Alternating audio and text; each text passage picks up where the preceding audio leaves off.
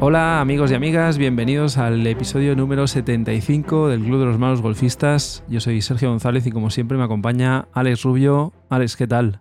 Pues muy bien, Sergio. Un mesecito para que acabe el año. Eh, el challenge está ahí y mi challenge personal, no sé. Yo lo veo ganado, pero mi contrincante es un sobrado que dice que aún no me lo puede ganar, pero vamos. Para los que no lo sepan, estamos hablando de Jordi Hernández de X Golf. Alex y Jordi tienen un mini challenge a ver quién baja más handicap esta temporada. Se han jugado una cena y os puedo decir yo que estoy en el grupo de WhatsApp de estos dos locos. Últimamente está que arde la cosa. Alex está muy confiado, la verdad es que lo tiene bien. Jordi, ya puedes apretar estos fines de semana que quedan. Es que ni apretando. Ni apretando. Bueno. Ni apretando. En breve le tendremos aquí, así que se lo podrás decir a la cara. Perfecto. bueno, jugando lo que podemos, ¿no? Eh, pero es que cada vez que estoy jugando, algo estoy bajando handicap. Poco, pero bueno, sigo jugando a mi nivel, que eso es lo bueno, ¿sabes? Claro. Que me estoy estancando un poco más.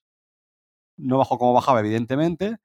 Pero si reviso mis últimas vueltas, son todas muy constantes en cuanto al nivel jugado. O sea, dos puntos arriba, dos puntos abajo. Con lo cual, bueno, parece que ese nivel está consolidado, ¿no? En cierta manera. Con lo cual, contento y además estás dejando atrás vueltas que no eran tan buenas, ¿no? Con lo cual estás sacando bastante crédito, ¿no? De, estas vueltas que estás haciendo últimamente. Sí, sí, para el challenge con Jordi me está yendo de lujo, vamos. Jordi, te las está lanzando, como ves, desde el WhatsApp, ahora aquí en antena, desde el podcast. Así que ya sabes lo que tienes que hacer. Bueno, veremos cómo queda el tema. Ya sabéis que el 11 de diciembre acaba el challenge, así que está la cosa muy calentita. Hoy lo que queremos es hablar de estrategia. Ya hemos hablado de estrategia en algunos otros programas. Lo que pasa es que lo que hemos querido es hacer una serie de episodios en los que vamos a analizar la estrategia por tramos de juego. Es decir, hoy queremos empezar por la estrategia desde el T y haremos otro programa con la estrategia de approach, estrategia de chip y estrategia de PAT. Así que ese es el objetivo de hoy. Y lo que queremos es ver en base a ciertas estadísticas que hemos estado revisando de ShotScope, qué es más recomendable hacer desde el T, viendo la media de jugadores de todo tipo de, handicaps. La primera estrategia que hemos visto y que nos ha llamado mucho la atención es el hecho de escoger entre driver y madera 3. Porque mucha gente piensa que cuando hay una calle que es un poquito estrecha o algún peligro, Cogiendo la madera 3 ya lo tiene todo solucionado, está más seguro que con el driver, pero luego la realidad es que no es así, que con la madera 3 te metes prácticamente en los mismos líos que con el driver, ¿no? Sí, totalmente. Quizá no tienes tanta dispersión, pero eso no significa que no elimines la dispersión. Te puede parecer que a lo mejor pegas una madera 3 y la bola va recta, pero nada más lejos de la realidad, ¿eh? Ponte a pegar maderas desde un driving range, a ver qué pasa. Claro, mira, unas estadísticas y todas están sacadas de, de ShotScope. Un handicap 20 coge de media un 41% de calles con el driver y con la madera 3 coge un 42%. Ve, lo mismo. O sea, lo mismo, exactamente lo mismo. Bajamos un poco de handicap, un handicap 14. Con el driver coge un 46%, con la madera de 3 un 48%. Prácticamente lo mismo. Y un handicap 8, que ya es single digit, ya es un jugador que ya tiene un nivel eh, considerable. Con el driver coge un 52% de calles y con la madera 3 un 53%. Bueno, ahí están los datos, ¿no? Yo pensaba que con la madera 3 se cogerían bastantes más calles que con el driver. Pero estamos viendo que no. Claro, mucha gente piensa eso. Lo que sí que es verdad es que yo creo que la gente o lo comenta más o se da cuenta por experiencia porque cada vez veo a menos gente llevando una madera 3 en la bolsa de hecho, ni tú ni yo llevamos madera 3 en la bolsa. No. Tenemos el driver, pasamos directamente a madera 5. Yo hace muchos años cuando empecé sí que llevaba una madera 3 y la verdad es que mi experiencia sustenta un poco lo que dicen las estadísticas. ¿eh? No conseguía un beneficio muy grande a la hora de no meterme en líos y luego el problema que tiene es que la madera 3 pierdes mucha distancia respecto al driver. Claro. Ahí está el tema, ¿no? Que yo creo que más o menos para todos los handicaps la dispersión es similar en un driver con una madera 3. Siempre vas a tener un poco más de dispersión en un driver, ¿no? Pero yo creo que la distancia, al menos la sensación que me da a mí, ¿eh? la distancia que pierdes con una madera 3 o una madera 5 en nuestro caso, respecto con un driver, pueden ser 40-50 metros. Fácil. Pegándole bien, ¿eh? Pegándole bien a ambos palos. Entre 30 y 50 metros. Sí, las estadísticas de Shotscope están en yardas, pero habla de una media de entre unos 30 a 35 yardas, la diferencia. También está especificado por handicap. La media distancia de los handicap 20 es de 213 con el driver, 195 con la madera 3. Claro. Ya veis ahí una distancia considerable. Pero además lo curioso es que si bajas y bajas ya a handicap 8, como antes, en single digit, con el driver hace 242 eh, yardas de media y con la madera 3 solo 225. ¿Qué lectura hay en esto? Que a medida que bajas de handicap, no le sacas mucho más rendimiento a la madera 3 respecto a un handicap superior. Las distancias al final se van manteniendo, ¿no? Se van manteniendo porque seguramente sea por el mayor loft del palo, hace que es más fácil levantar la bola, con lo cual un handicap más alto, un jugador de menos nivel, tiene menos dificultades para pegar ese palo de una forma más o menos correcta, ¿no? Como decías tú, pegándole más o menos bien. Mientras que un handicap inferior, de más nivel, pues le saca más o menos el mismo jugo, ¿no? Ese palo. Con lo cual hay mucha gente que opta por no llevarlo, porque no le saca el rendimiento que debería, ¿no? Yo no llevo, pero simplemente por el hecho de que como jugaba al inicio cuando compré esos palos, como jugaba desde rojas, o era el driver para pares 5 o si veía algún obstáculo que me podía dar un poco por saco, directamente madera 5, ¿no? Que también es más fácil de pegar, teóricamente, que una madera 3, ¿no? Claro. Y sí que es cierto que ahora mismo mis distancias entre una madera 5 y el driver puede estar sobre los 40 metros.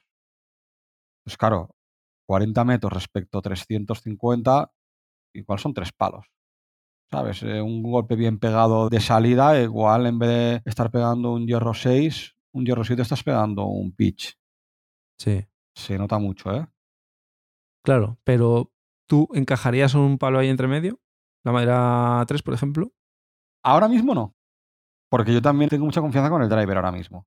Además, ahora estamos empezando a jugar más de amarillas, ¿no?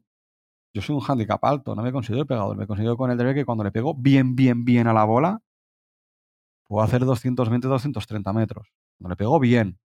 Entonces, claro, yo desde amarillas, eh, un par 4 que tenga 400 metros o 350 metros, pues estoy ahí, ¿no? Quiere decir que si llevara una madera 3, tendría que pegar siempre de segundo golpe un híbrido, porque si no, no llego. No te sale a cuenta, necesitas el driver. La única situación en la que yo ahora mismo, por ejemplo, pensándolo, dices, juego de amarillas. Yo juego de amarillas y en todos los hoyos que no son pares 3, Normalmente estoy siendo de driver. Tiene que ser un hoyo donde a lo mejor, pues, a distancia de 200 metros, 210, me entre un obstáculo, ya no un bunker, ¿eh? pero me entre una zona boscosa, haya un dogleg, haya agua, como por ejemplo, eh, tú y yo lo conocemos, ¿no? En Caldas, el hoyo 7, el otro día jugamos de amarillas, pegué driver. Y le pegué bien y me quedé a 10 metros, 20 metros del agua. Cuando juguemos quinta el año que viene, si lo jugamos y salga de rojas, ahí sé que no puedo jugar un driver. Y lo he jugado, ¿eh? Pero claro, vas perfeccionando los golpes, vas ganando distancia. Yo ahí sé que ya no puedo jugar un driver desde rojas. Claro, pero ahí sales con un híbrido, aseguras mucho más la calle y consigues la distancia que necesitas, ¿no? Por eso digo que esos son los únicos, o sea, que para yo no jugar un driver de salida tiene que haber un obstáculo que me penalice mucho, como puede ser el agua o un dogle que te puedas ir fuera de límites. Sí, desde luego. Bueno, esas las condiciones en las que hablábamos, ¿no? Aquel día de que había mucha gente que salía por defecto con el driver y hay veces que no, que no lo puedes coger. No es recomendable porque la salida es muy estrecha o lo que dices tú, ¿no? Hay algún bunker o agua en las inmediaciones y entonces mejor quedarte corto, no llegar a ese obstáculo y asegurarlo con otro palo, ¿no? Con un híbrido o incluso un hierro largo. Pero, por ejemplo, el hoyo 2 de Caldas, para aquellos que lo conozcan, si no, lo pueden buscar por la web y demás, es un hoyo que sales en alto y tienes todo el rato la calle en bajada y hace un poco de inclinación a la derecha. Y sí que es cierto que a partir de los 130, 140 metros, 150, se estrecha. ¿Vale? Entonces, incluso con un hierro, al final, como la bola te rueda, llegas a los 150 metros, aunque sea un hierro de 120. La bola te puede rodar 30 o 50 metros si le pegas bien, ¿no? Y el bote te favorece. Claro, ahí el otro día jugando con una persona que conoce muy bien el campo, dice, no, aquí es que no es un tiro de driver. Pues hay que darle la razón. Pero hasta cierto punto, porque es lo que hablábamos. Yo creo que me puedo meter en los mismos problemas jugando una madera que jugando un driver. Porque la calle es estrecha. Entonces, pues juego el driver y si llego más lejos, llego más lejos.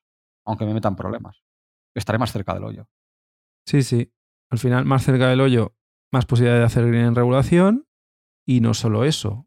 El tener un approach más cercano significa que es más sencillo dejarla cerca del hoyo. No es lo mismo tener que hacer un pad de 30-35 metros que un pad de 10. Correcto. Pero lo que íbamos, desde el tee, en esos casos que dices, tengo una calle muy estrecha, es que si opto por jugar una madera, antes me voy a un driver. O hago eso, o cojo un hierro para no llegar a esa zona estrecha. Pero entonces a lo mejor he pegado 120 metros de salida, 130. Decir, bueno, le pego 130 y luego pues, con un híbrido, con una madera de calle, recupero. Ese sería mi único dilema, pero para jugar una madera y tener problemas o no estar seguro, para eso cojo el driver. Para meterme en problemas, me meto problemas 30 metros más cerca del green o 50. Claro, sí, sí. Luego veremos las situaciones en las que hay que pensárselo, obstáculos que penalizan mucho a nivel de golpes y por estadísticas vemos que no es recomendable, pero si no hay un peligro muy claro, lo que dice Alex es lo lógico. Cuanto más cerca estés, eso que ya tienes ganado, ¿no? Menos posibilidades de hacer un sapo y perder un golpe, menos posibilidades de quedarte corto en el approach, o si te quedas corto, estar en una situación que luego te permite hacer un chip que la dejes más cerca de bandera, ¿no? Y recuperes algo. Bueno, los que jueguen con madera 3 y les vaya bien, pues dejadnos comentarios en las redes o enviarnos un correo a ver qué beneficio veis en la madera 3. Pero bueno, por lo pronto, hay mucha gente que cada vez está quitando ese palo de la bolsa, ¿no? Y se está yendo más pues a, un híbrido o madera 5, un palo con más loft y que sea más sencillo de controlar. Segunda estrategia desde el tee, huir de los problemas. Siempre lo hemos dicho. Si hay agua, si hay bunkers, eso nos va a penalizar.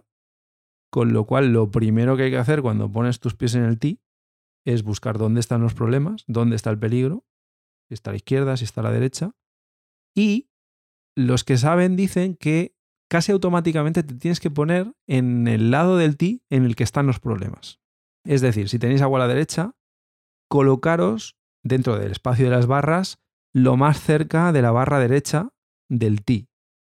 Esto lo que hace es que te alinees, entre comillas, dándole la espalda al obstáculo, con lo cual te beneficia tanto a nivel mental como a nivel de vuelo de bola sí que es verdad que tienes que tener en cuenta el vuelo natural de tu bola. Si, por ejemplo, tienes para un jugador diestro agua a la derecha y tu vuelo natural es un fade, pues evidentemente aún vas a tener que apuntar más a la izquierda. Pero el hecho de dejar de lado el obstáculo principal, porque obviamente siempre tienes que valorar y si hay obstáculos al lado y lado, tienes que ver cuál de los dos es más peligroso pero lo que dicen es que tengas la tendencia a ponerte en el lado del ti en el que tienes el problema. Por ejemplo, eh, hablando de caldas, pues el hoyo... El 6. El 6, el hoyo 6 que tienes agua a la derecha, si te pones muy a la izquierda de la calle, como tienes los árboles a la izquierda, ya te vas a tener que alinear un poquito hacia la derecha. ¿No? Con lo cual, lo ideal es ponerte hacia el lado del peligro para, digamos, ponerte en diagonal y tener toda la calle para poder cruzártela y tener ahí más margen de error, ¿no? Esto es una recomendación que leí en su día y tiene sentido. Siempre, obviamente, teniendo en cuenta tu vuelo de bola natural y corrigiendo en base a eso, ¿no? Cuando hablaba de esta estrategia, decía que casi automáticamente te tienes que poner así, porque el problema es que a veces te vas a poner en el lado del tee que en teoría te debería tocar pero luego, una vez estás en el stance, te pones y notas que estás incómodo, porque la bola la tienes más arriba o más abajo que los pies. No estás en una situación de tener el suelo completamente recto. Nadie dice que los tis tengan que estar completamente rectos, y eso pasa. Hay veces que hay pequeños montículos. Me pasó el otro día en Caldas, en dos hoyos me tuve que recolocar el tee porque no estaba cómodo. Y eso hay que tener mucho cuidado y cuando lo detectéis, no tengáis ningún problema en cancelar la prerrutina de golpe, coger la bola, coger el tee y volverosla a colocar en un sitio en el que os sintáis cómodo. Eso es una estrategia que parece una tontería, pero se fallan golpes. Se fallan golpes por el hecho de no estar cómodo en una situación en la que tú puedes escoger dónde ponerte, ¿no? Pues ya que tienes ese beneficio, las reglas del golf te lo permiten, pues aprovechalo, ¿no? Pero es que además, ya no solo eso, dices, "Oye, me pongo a la derecha o a la izquierda en función de los obstáculos. Que siempre tendemos a poner lo más avanzados posible para que el hoyo sea más corto. Vamos a ver, viene de un metro, de dos metros, tirar para atrás. Si podemos, ¿eh? que al final tienes que montarte dos palos para atrás, ¿no? Pero ponte un metro y medio para atrás. Yo, por ejemplo, el otro día había un par 3 que estaba en distancia entre palos. Y encima tenía el stance que no me acaba de convencer. Pues me tiré para atrás un palo. Y la bola cayó a mitad del green. Fue lo de aquel donde la incrusté. Que no pasa nada por no acercarse a las barras de salida. Al final tú tienes una zona rectangular para colocarte tu bola, pues busca el mejor stance posible, viendo también el tema de estrategia si queremos colocar la bola a la derecha o a la izquierda, que no vamos a ganar o perder golpes por atrasarnos un metro. Claro. Siempre que puedas escoger, aprovecha lo que te beneficie. Claro. Y a veces no te das cuenta hasta que no estás. Eso nos pasa a todo el mundo. Te pones, tú tienes la bola ya pinchada, no pasa nada. La recoges y la vuelves a pinchar en otro sitio y nadie te va a decir nada. Totalmente. Más estrategias. Pues bueno, la siguiente podría ser entender el coste que tiene en golpes los errores. Es decir, a veces es mejor dejar la bola en juego que no arriesgarse porque los errores, como se suele decir, ¿no? Se pagan caro. Por ejemplo, cuando estamos en el tee, ¿no? Y esto que estamos analizando hoy, ¿no? Que a lo mejor no es necesario o 100% necesario coger la calle, pero bueno, lo que hay que evitar siempre es la penalización. Por ejemplo, tenemos una salida donde tenemos agua a la derecha. Pues nos colocaremos a la derecha, apuntaremos a la izquierda y a lo mejor estamos apuntando muy hacia el RAF. Bueno, pero es que es mejor quedarse en un RAF donde la bola esté jugable que no entrar en una penalización donde te vas a ir al agua. Si tienes estacas rojas, te vas a penalizar por donde ha entrado la bola, pero ya sería tu tercer golpe. Sí. Mira, por estadísticas en Strokes Gain, que vimos el tema de los golpes ganados o perdidos, los jugadores amateurs pierden apenas entre una y tres décimas de golpe de media, dependiendo de si la bola ha caído en la calle respecto al RAF. No tenemos la suficiente precisión como tienen los jugadores profesionales, que ahí sí que tienen una gran diferencia entre si la bola cae en el fairway o cae en RAF. A nosotros el impacto de la bola es más o menos el mismo. No perdemos gran cosa. No estoy hablando de los RAFs que se pueden ver en los torneos profesionales, sobre todo en el Open británico y tal, pero en un semi-RAF donde la bola se puede quedar incluso un poquito más levantada y luego el impacto puede ser incluso mejor, a nosotros no nos afecta demasiado, ¿no? Con lo cual, al final es mucho más importante lo que decía Alex, ¿no? Dejar la bola en juego más que arriesgar demasiado, ¿no? Más estadísticas de Shotscope. De media, que la bola caiga en un bunker de calle nos penaliza 1,4 golpes por hoyo. Hay que evitar los bunkers. Evitar los bunkers. Otra estadística que a mí me ha llamado la atención, caer en los árboles penaliza una media de 1,1 golpes. Yo pensaba que penalizaba mucho más caer en los árboles que en un bunker de calle. Quizá porque a mí generalmente cuando estoy en un bunker de calle suelo impactar luego bien. No es algo que me penalice mucho, pero parece que en la media penaliza mucho a la gente. Y de hecho el otro día tú desde bunker pegaste dos golpazos con los hierros, ¿no? Sí, Quizá también es porque pensamos que cuando estamos en árboles siempre tenemos que hacer un golpe de recuperación. Y a lo, a lo mejor no es así, ¿eh? A lo mejor tú estás entre árboles, pero tienes tiro. claro, depende del campo también, ¿no? La roca, por ejemplo, que hablabas el otro día, Claro, la roca tienes árboles entre calles, pero no tienes ningún problema. Quiero decir, yo no sé cuántas calles cogí el otro día, pero yo dejé bastantes bolas en las zonas de RAF entre árboles y te puedes recuperar incluso si la bola te queda bastante bien, incluso pegar un híbrido. No sé, a mí no me da miedo. O sea, yo lo que intento sobre todo es evitar penalizaciones donde me cuesten un golpe. Sobre todo estacas blancas, porque tienes que volver atrás a tirar.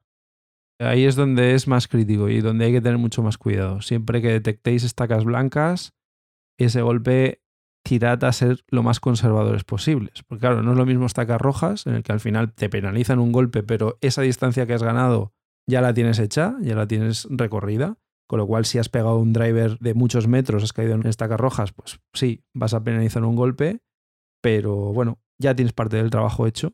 En el caso de las blancas, no. En el caso de las blancas, añades el golpe de penalización, pero vuelves a estar en el mismo sitio, además con el cabreo de haberla tirado fuera.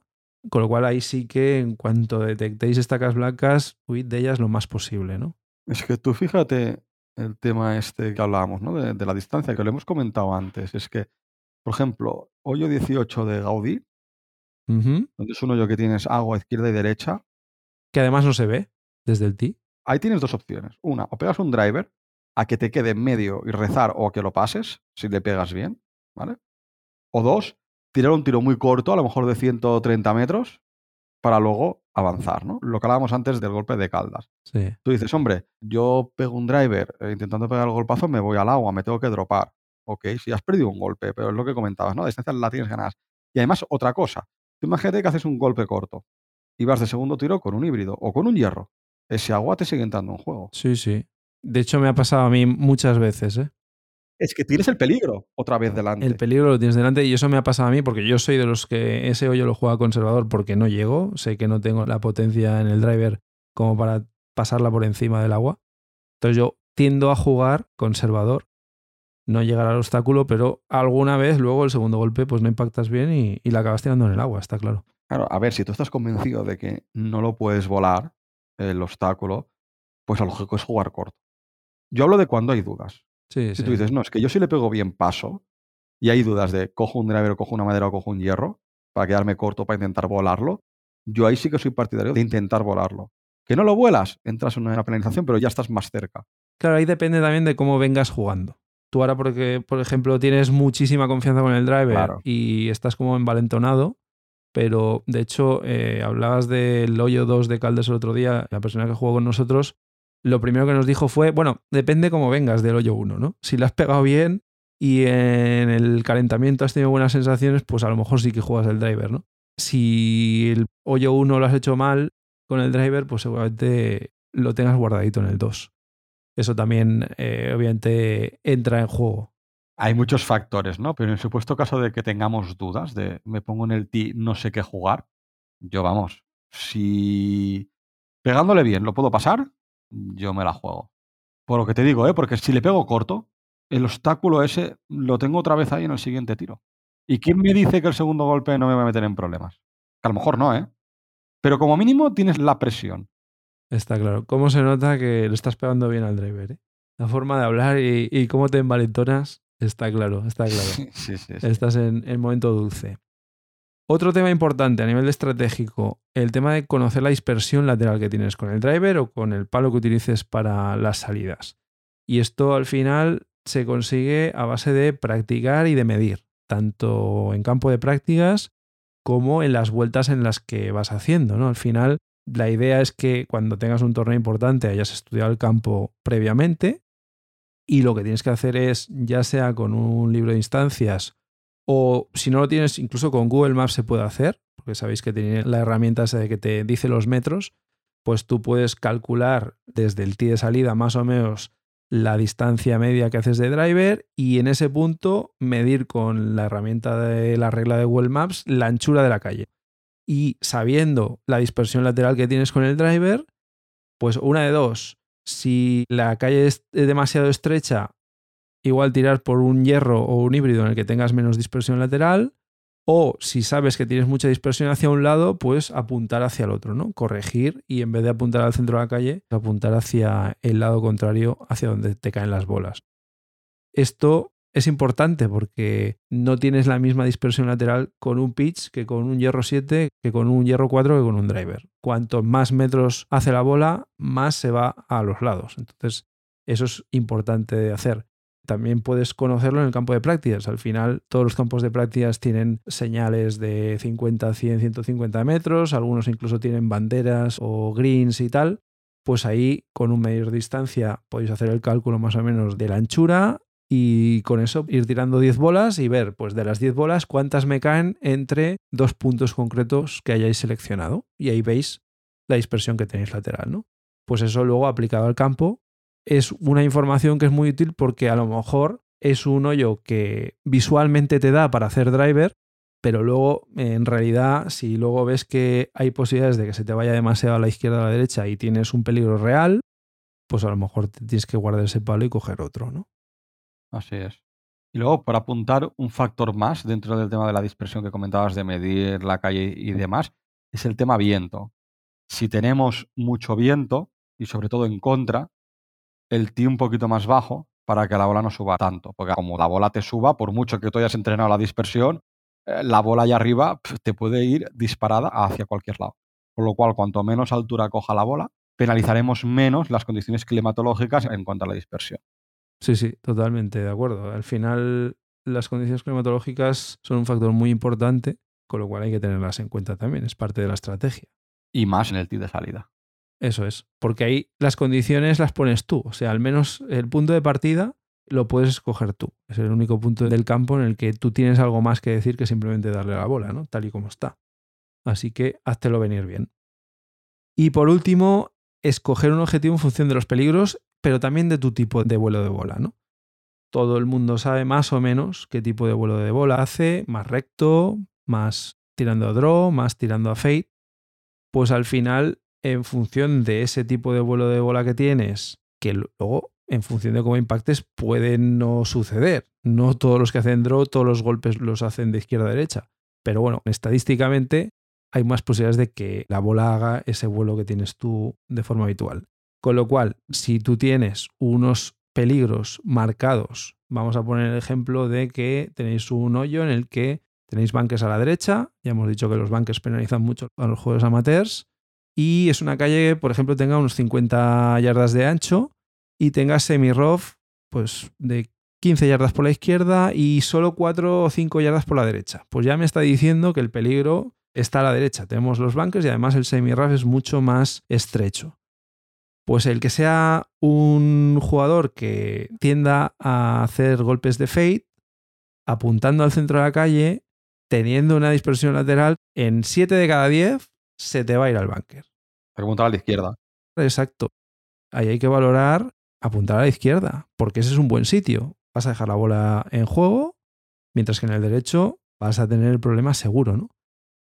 Claro, ahí, ¿qué tienes que hacer? Es muy claro que tienes que alinearte bastante hacia la izquierda, porque tienes mucho que ganar y poco que perder, ¿no?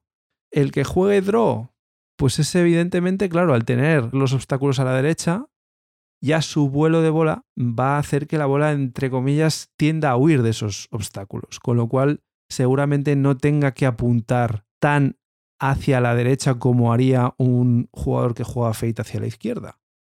Claro porque ya la bola se va a cerrar huyendo de esos bunkers que tienes a la derecha, ¿no? Entonces, en vez de apuntar al centro, a lo mejor te puedes apuntar a la derecha del centro, pero no de esos 20-25 yardas que habíamos dicho con un jugador que juega Fade, sino pues a lo mejor 15, ¿no? Correcto. Y el que tiene un vuelo de bola más recto o incluso inconsistente, que a veces la tira a draw, a veces la tira fade, pues es el que tiene que ser más conservador y el que tiene que apuntar más hacia el centro, porque tiene mucha más incertidumbre sobre lo que puede pasar con la bola. Apunta al centro, cierre los ojos y ya está. Sí, igual no al centro, porque como los peligros los tienes a la derecha, pues apunta un poquito hacia la izquierda, pero no te tienes que ir a 25 yardas a la izquierda como el que tiraba Fate, sino que a lo mejor a 5 yardas más o menos a la izquierda del centro sería lo ideal, ¿no? En este caso, el que claramente gana más golpes, hablando en lenguaje de strokes gain, si hace bien la estrategia es el fader, porque es el que tiene más a perder, porque el vuelo natural de la bola hace que muchas bolas se le puedan ir a los bunkers. Si él piensa en esa estrategia de no apuntar al centro, sino hacia la izquierda, es el que va a recuperar muchas más de esas bolas que van al bunker, pero también es el que tiene más a perder cuando no tiene en consideración esa situación. Al final la lectura es esa, cuanto más extremo sea vuestro vuelo de bola yéndose hacia los lados, más tenéis que tener en cuenta el hecho de que no vais a tener que apuntar al centro de la calle, sino a un lado o a otro en función de dónde esté el peligro. Y luego también otro tema, ¿no? Que cuando sales desde el tee, además de ver el tema de tu vuelo de la bola, también la inclinación de la calle, que es algo que no solemos mirar, yo al menos, y no creo que mucha gente de handicap lo suela mirar, pero ya no solo eso, porque si tú, por ejemplo, dices, no, yo es que tengo bunkers a la derecha, y encima mi calle la pendiente va hacia la derecha, pues todavía tiene que ser mucho más pronunciado, porque a la mínima que caigas a mitad de calle, como la pendiente te la lleva para la derecha, se te van a ir todas para la derecha. Totalmente. Y te metes en los problemas. Y el tema de la pendiente es algo que yo para la final de quinta sí que es cierto que conocíamos el campo de Costa Daurada y sí que es cierto que ahí yo lo estudié bastante bien y cogí muchísimas calles, muchísimas. Yo creo que nunca me lo he mirado tanto el tema de las caídas como ahí, recordando las veces que había jugado, y recuerdo, no sé si cogí 8 o 9 calles en 18 hoyos. ¿eh? Esto, precisamente, cuando haces vueltas de entrenamiento previas a un torneo, es una de las cosas que hay que mirar. Si no conoces el campo, aprovecharlo. Y si conoces el campo, pues evidentemente ahí ya lo tienes como más interiorizado, ¿no? Muchas veces cuando juegas así también, que no es torneo, con gente que son local players, lo primero que te dicen es apunta hacia tal lado porque la calle cae mucho, ¿no? Es lo que te da la experiencia. Eh, si no conoces el campo, ahí estás muy vendido en este punto y está claro que afecta muchísimo. Pero yo creo que es algo en lo que no nos paramos a pensar mucho.